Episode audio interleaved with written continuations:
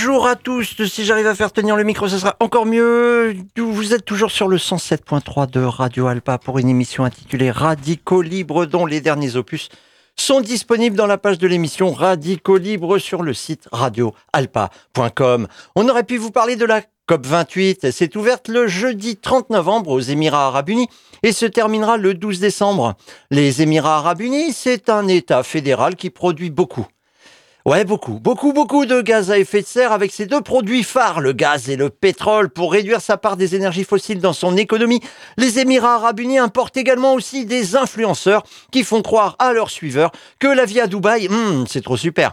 Le CAP, le COP, la COP, la COP 28 a deux objectifs majeurs. D'abord, faire le bilan de l'accord signé en 2015 à Paris. Vous vous souvenez? C'était plus la fin du monde, ça y est, on était tous sauvés. C'était lors de la COP 21, un accord qui devait nous sauver et empêcher la du dérèglement climatique, qui devait contenir la hausse moyenne des températures à 1,5 degré à la fin du siècle 2100. Vous imaginez On est en 2023. Elle devait faire également de Alain Fabius un écolo. Ah, bah, comme quoi, tout est possible. Elle devait permettre à Ségolène Royal de serrer la main de Barack Obama. En gros, en gros, il s'est passé plein de trucs pendant la COP 21. Alors, ils avaient tous signé, hein, les grands pays, les petits pays, les pétromonarchies, les îles qui coulent. Et puis patatras. Mais n'allons pas trop vite. Le bilan va être fait lors de la COP 28 qui se déroule actuellement. Alors, attendons de voir ce qui va être dit officiellement. Une COP qui a un deuxième objectif, faire des Émirats arabes unis le centre du monde pendant 15 jours. Un centre magnétique, hein, parce qu'il faut voir ce qu'il attire. Énormément de presse et toutes les têtes de gondole qui se font passer pour nos représentants, pour les représentants de la population du monde entier. Donc des centaines de délégations de pays, d'ONG, d'institutions vont se rendre sur place pendant ces 15 jours, en avion bien sûr, et nous abreuver d'annonces, de démentis, d'étapes dans l'avancée des négociations et à la fin, eh ben à la fin l'accord sera décevant. Ouais, non, mais là je préfère, je tease plus, là je, je balance, là carrément je divulgage comme on dit. C'est sûr, l'accord sera décevant. Pourquoi? Bah parce qu'il sera truffé de choses trap, d'exceptions, de moratoires, de greenwashing. Mais par contre la photo sera bonne. Oui, elle sera bonne pour les Émirats Arabes Unis qui auront été pendant 15 jours le centre du monde.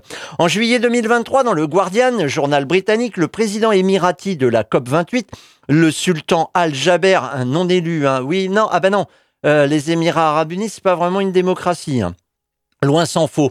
Il s'est exprimé au sujet de la transition énergétique et il a dit La suppression progressive des combustibles fossiles est inévitable et essentielle. Cela va se produire. Ce que j'essaie de dire, c'est qu'on ne peut pas débrancher le monde du système énergétique actuel avant de construire le nouveau système énergétique. Pas con.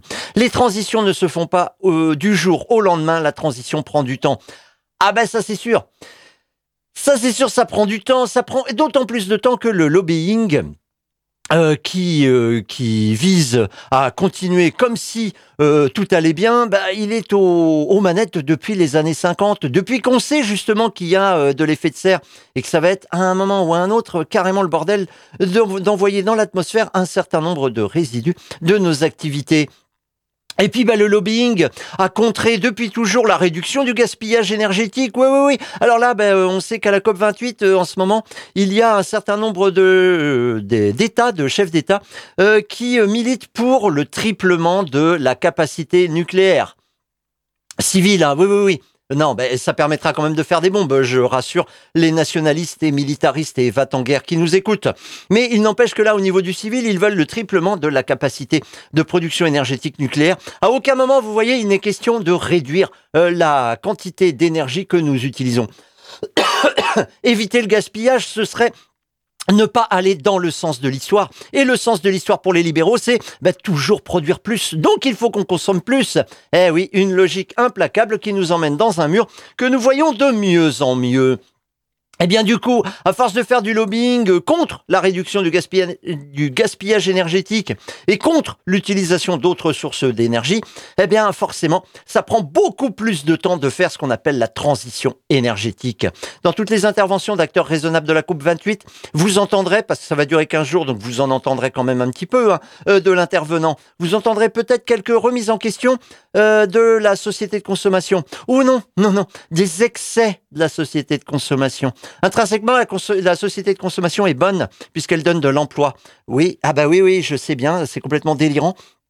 de croire que nous ne soyons que des agents économiques, mais pour une partie de la population, et en l'occurrence celle qui est au pouvoir, nous ne sommes que ça, hein, des ressources humaines. Donc si on a de l'emploi, eh ben c'est bien, parce qu'au moins on est occupé pendant ce temps-là. On ne va pas, euh, je sais pas moi, par exemple... Euh, faire l'amour, produire des pièces de théâtre, ou alors euh, ben, quoi faire d'autre? Glander, tiens, ouais, glander. Non, non, ça c'est mère de tous les vices.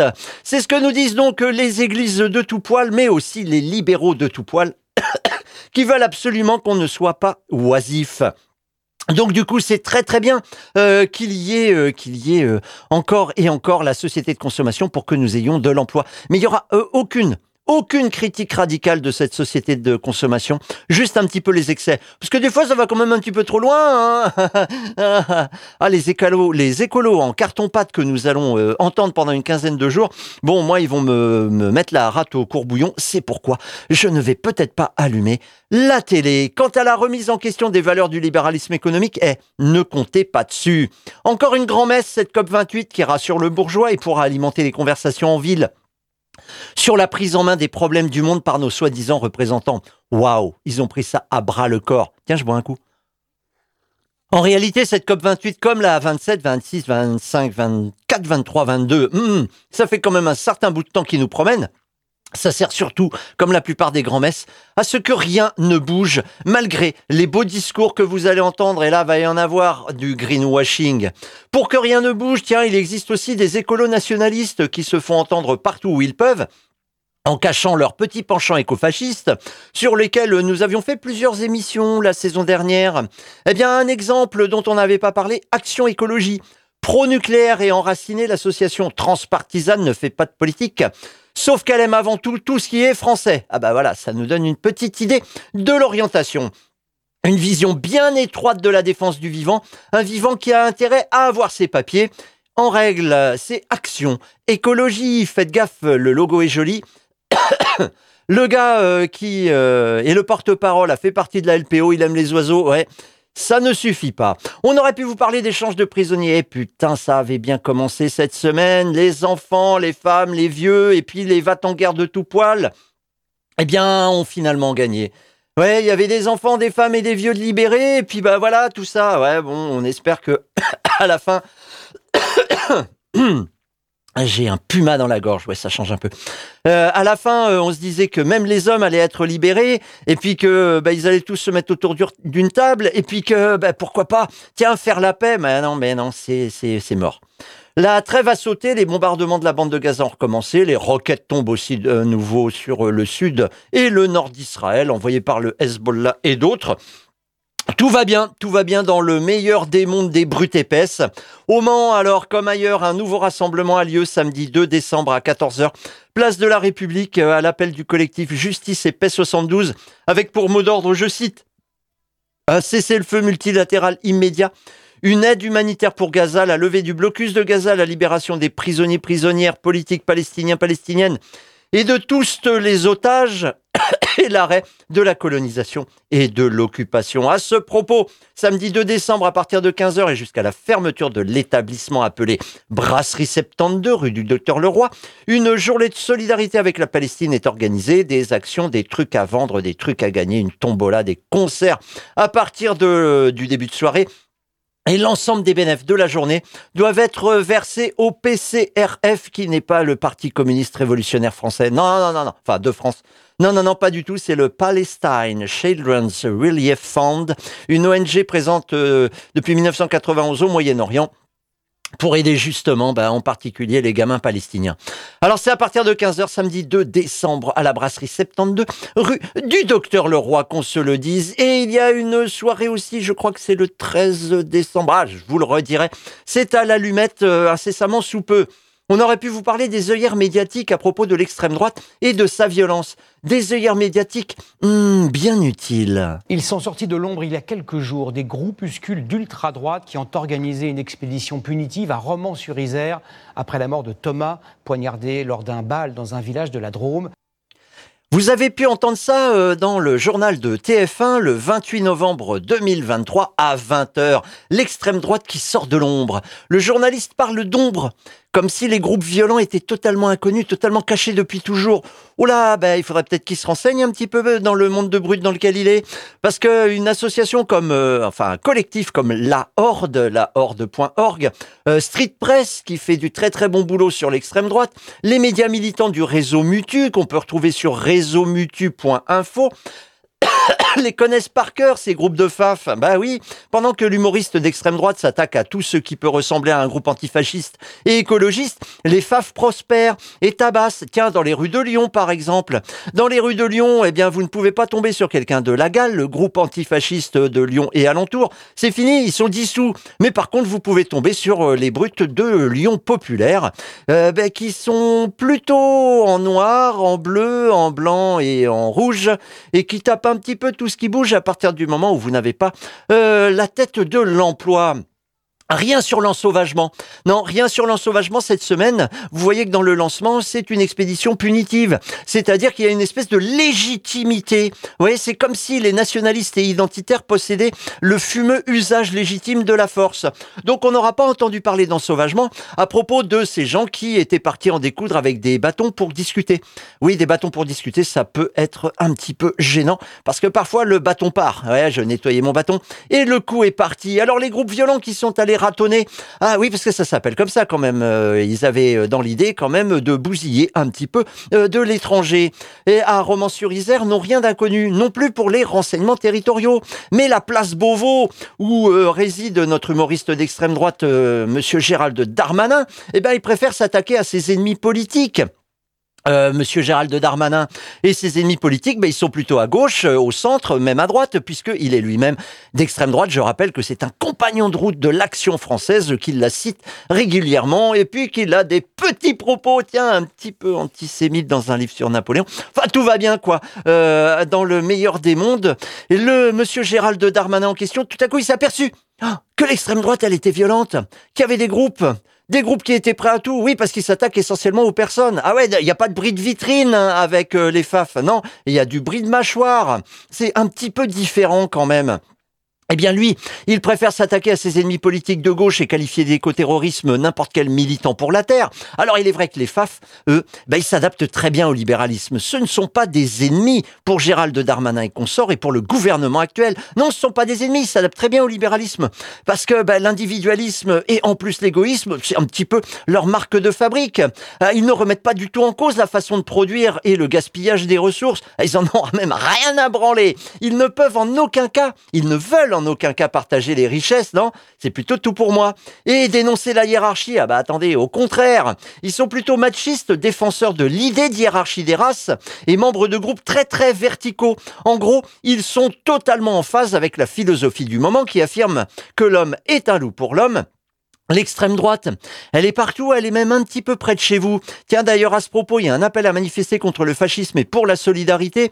Une manifestation intersectionnellement antifasciste samedi 9 décembre à 17h, place des Jacobins au Mans. Mais pourquoi? Eh bien parce que comme euh, chaque début décembre, le souvenir vendéen en profite pour venir rendre hommage aux Chouans et aux autres Vendéens qui se sont fait trucider pendant une bataille qui a eu lieu en 1793. Eh oui, parce que la chouannerie est venue jusque-là. On parle tout le temps des Vendéens. Euh, ben non, c'est venu jusque-là. Ils avaient même l'idée d'aller, pourquoi pas, jusqu'à Paris. Euh, ça s'est pas passé comme ça. Ils ont perdu à Le Mans. Et du coup, ben, le souvenir vendéen vient rendre hommage aux morts. Et c'est l'occasion pour euh, des faves, des nationalistes de tout poil, de s'agréger à l'ensemble et du coup de venir bah, euh, tabasser un petit peu hein, puisque euh, l'année dernière il y avait eu euh, une tentative pour empêcher la manifestation antifasciste de continuer son petit tour en ville. Une attaque par un groupe d'une quinzaine de, de jeunes gens d'extrême droite qui avaient réussi à s'organiser malgré la présence de policiers tout autour du cortège d'antifascistes. Oui ah ben comme quoi, hein, c'est parfois plus facile. Ça dépend un petit peu de quel bord on est. Ben, par exemple, si on est du bord de Gérald Darmanin, c'est peut-être plus facile euh, de d'attaquer euh, d'autres cortèges. On aurait pu, on vous en reparlera la semaine prochaine de cette manifestation, mais retenez quand même l'idée, c'est le samedi 9 euh, décembre.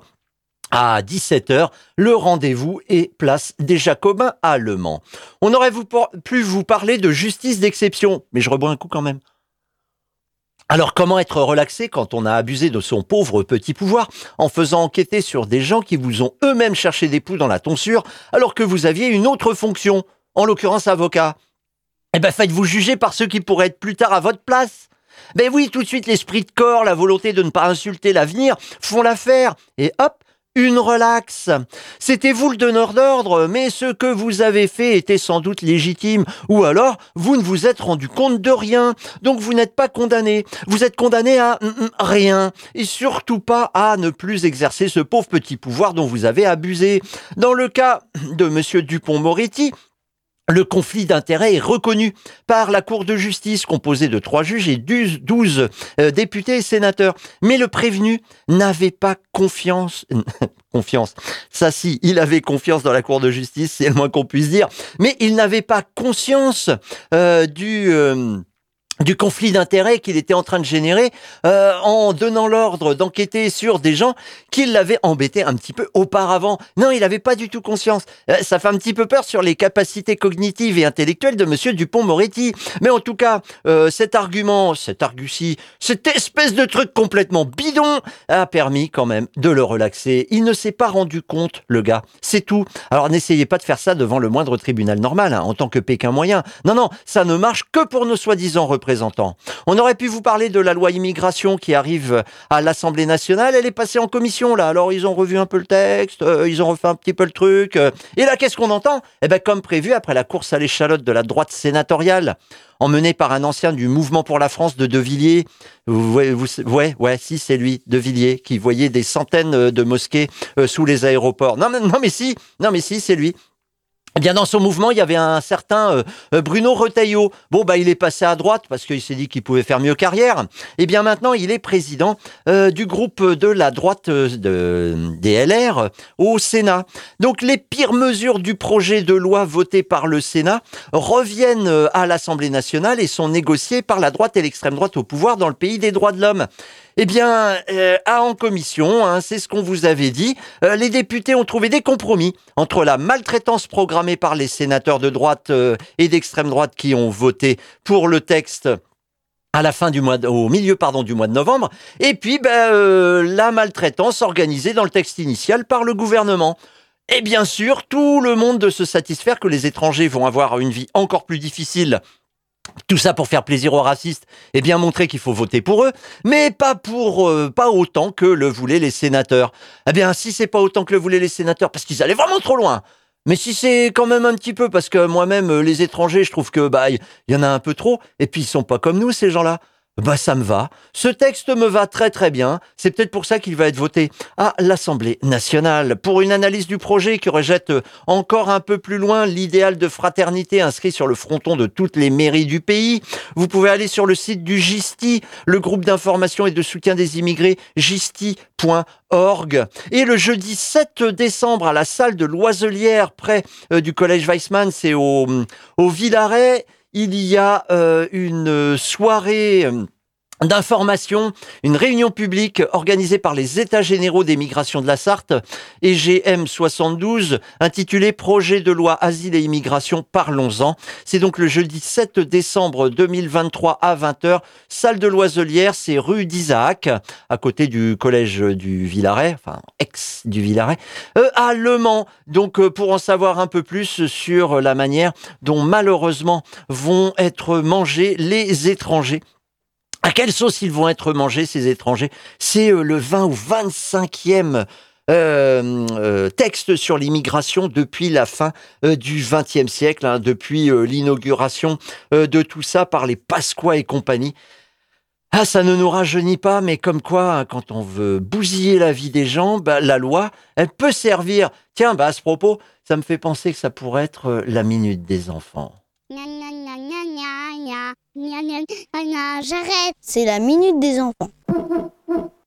Aujourd'hui, le L. L comme loi. La loi est faite par les riches pour rendre ta vie conforme, te soumettre à son autorité et à son pouvoir. La loi est comme un jeu d'échecs où tu es la pièce la plus petite. Celle-ci est presque toujours désavantagée. Le jeu est injuste. Rappelle-toi que tu peux choisir de ne pas y jouer. Ce que je viens de vous lire est tiré du dictionnaire anarchiste des enfants euh, que vous pouvez trouver en langue française aux éditions Atelier de création libertaire. Euh, si vous cherchez, euh, bah, c'est ACL, atelier de création libertaire.com. Vous faites une petite commande, c'est pas très cher et ça donne des idées un petit peu différentes que ce que l'on entend habituellement dans les médias. Mais finalement, on a préféré vous parler, devinez de quoi? D'entraide.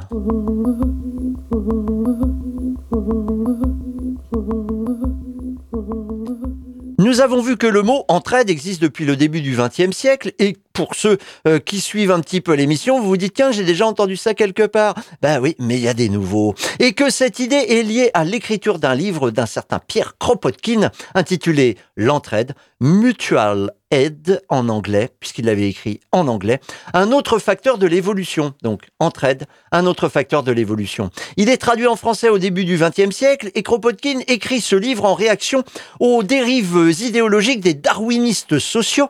Darwin a pondu sa um, euh, ça, euh, son texte de référence sur euh, l'évolution des espèces au milieu du 19e siècle et depuis, eh bien, un certain nombre de, de, penseurs, de naturalistes, d'acteurs du monde scientifique ont dévoyé un petit peu sa pensée pour dire hop, hop, hop, ça me rappelle vaguement quelque chose, ça, cette histoire de lutte pour la vie.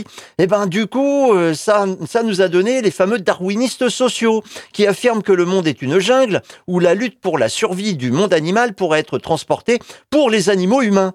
De fait, Pierre Kropotkin montre que cette histoire de lutte pour la survie ne survit pas justement à euh, l'étude des pratiques, que ce soit dans le monde des animaux non humains et dans les sociétés des animaux humains. La dernière fois, les tenants de l'Homo economicus, tablant sur une nature humaine des plus brutales, seulement animée par des intérêts égoïstes, en ont été pour leurs frais à cause des études qui, ont, qui sont très récentes et qui ont été faites sur la préhistoire et qui en fait cautionnent ce que racontait Kropotkin dans son livre L'entraide, un autre facteur de l'évolution. Ces études remettent justement au temps préhistorique déjà l'entraide, l'empathie et même l'altruisme au centre des moyens qui ont permis à l'humanité de ne pas disparaître malgré la faiblesse de ses capacités physiques.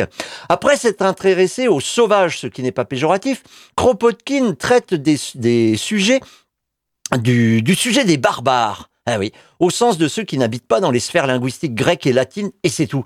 Et puis il s'intéresse aussi au Moyen Âge. À propos des barbares, après avoir cité des exemples dans les peuples germains, euh, chez les Kabyles, etc., il conclut. De nouveaux exemples nous entraîneraient à des répétitions fatigantes, tant est frappante la ressemblance entre les sociétés barbares, sous tous les climats et chez toutes les races. Le même processus d'évolution s'est accompli dans l'humanité avec une étonnante similitude. Lorsque l'organisation euh, par clan fut attaquée du dedans par la famille séparée et du dehors par le démembrement des clans émigrants et la nécessité d'admettre les étrangers de descendance différentes, alors la commune villageoise basée sur une conception territoriale fit son apparition. Cette nouvelle institution qui était sortie naturellement de la précédente, le clan, permit aux barbares de traverser une période très troublée de leur histoire sans être dispersés en familles isolées qui auraient succombé dans la lutte pour la vie. De nouvelles formes de culture se développèrent sous la nouvelle organisation. L'agriculture atteignit un état qui a rarement été surpassé jusqu'à aujourd'hui. Les industries domestiques furent portées à un haut degré de perfection et les solitudes furent conquises, elles furent coupées par des routes et peuplées de groupes sortis comme des essaims des communautés mères. Les marchés furent établis et des fortins furent élevés ainsi que des sanctuaires pour le culte en commun. La conception d'une union plus large, étendue à des peuplades entières et à plusieurs peuplades d'origines diverses fut lentement élaborée. L'ancienne conception de justice, qui ne contenait qu'une idée de vengeance, subit une lente et profonde modification. La réparation du tort causé se substituant à la vengeance euh, se substituant à la vengeance. La loi coutumière, qui est encore la loi de la vie quotidienne pour les deux tiers et plus de l'humanité, fut élaborée sous cette organisation, ainsi qu'un système d'habitude tendant à empêcher l'oppression des masses par des minorités, dont la puissance grandissait en proportion des facilités offertes à l'accumulation de richesses particulières. Telle fut la nouvelle forme que prirent les tendances des masses vers l'appui mutuel. Et le progrès économique, intellectuel et moral que l'humanité accompli sous cette nouvelle forme populaire d'organisation fut si grand que les États, quand ils commencèrent plus tard à se constituer, prirent simplement possession dans l'intérêt des minorités de toutes les fonctions judiciaires, économiques, administratives exercées auparavant dans l'intérêt de tous par la communauté villageoise. À propos du Moyen Âge, il travaille plutôt sur l'Europe, dans les chapitres 5 et 6. On a pu voir là pour euh, les barbares qu'il y a cette notion-là d'institution villageoise. Eh bien, on la retrouve à propos du Moyen Âge. Il conclut donc dans, le chapitre 5, en résumé, Mieux nous connaissons la cité du Moyen Âge, plus nous voyons qu'elle n'était pas une simple organisation politique pour la défense de certaines libertés politiques. C'était une tentative, sur une bien plus grande échelle que dans la commune villageoise, pour organiser une union étroite d'aide et d'appui mutuel pour la consommation et la production et pour la vie sociale dans son ensemble. Sans imposer les entraves de l'État, mais laissant pleine liberté d'expression au génie créateur de chaque groupe dans les arts, les métiers, les sciences, le commerce et la politique. Nous verrons mieux jusqu'à quel point réussit cet essai quand nous aurons analysé dans le chapitre suivant l'organisation du travail dans la cité du Moyen Âge et les rapports des cités avec la population des campagnes qui les entouraient. Sans faire du Moyen Âge à un âge d'or, Kropotkin appuie sur l'auto-organisation des populations, une auto-organisation à l'échelle du village en particulier. Il loue le mouvement communal, qui lui touche plutôt les cités, né au XIe siècle contre la mainmise des nobles sur la vie des paysans et des citadins. Il loue également l'auto-organisation au sein des métiers, donc dans la sphère économique. Dans euh, ce chapitre, le chapitre 6, euh, euh, Kropotkin parle d'une décadence du Moyen Âge à cause de la création des États forts centralisés aux dépens de, je cite, vagues fédérations de seigneurs. Cette création des États forts centralisés se fait avec le soutien de l'Église, qui n'a pas réussi à mettre en œuvre une théocratie. Cette mainmise étatique sur les institutions entraîne une demande sociale forte et la réduction des entraides au profit de l'action de l'État. En cela, Kropotkin rejoint et précède les anthropologues qui étudient les peuples dits primitifs et qui se sont aperçus à la manière de Pierre Clastre que la taille du groupe humain est essentielle pour euh, éviter de tomber dans l'État. D'ailleurs, Pierre Clastre, dans L'État contre la société, lui parle du piège de l'État. Et il dit que la taille du groupe humain est essentielle pour pouvoir conserver les valeurs de la démocratie dont on n'a pas besoin de rajouter direct, sinon ben, ça voudrait dire qu'il faut absolument euh, que le mot démocratie ne veut absolument rien dire. La démocratie, c'est tout simplement le pouvoir au peuple. Ça veut dire que c'est lui qui décide. Ainsi, avec la création des États forts centralisés, les populations ont toujours moins de prise sur leur réalité quotidienne. Dans le chapitre dont nous venons de parler, le chapitre 6 sur le Moyen Âge, Kropotkin explique également la défaite relative des mouvements euh, communaux, paysans et citadins par le rendez-vous manqué entre les deux mouvements, les communes villageoises et les communes des cités. Et par l'émergence d'une élite urbaine, les, bourgeois, qui veut pas dire euh, à, cette époque-là euh, les plus riches, qui s'arrogent une grande partie des places et des droits dans les organisations communales urbaines.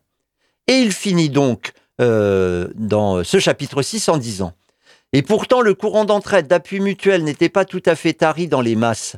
Il continua de couler, même après cette défaite.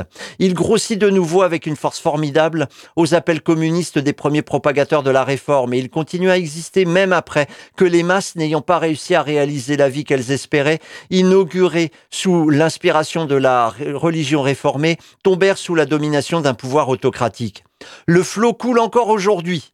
Et justement, le flot coule encore aujourd'hui et c'est pourquoi cette recherche euh, amène Kropotkin à parler de son époque, la fin du 19e, le début du 20e. Et c'est ce que nous verrons la prochaine fois si je retrouve mon... Ah, c'est là.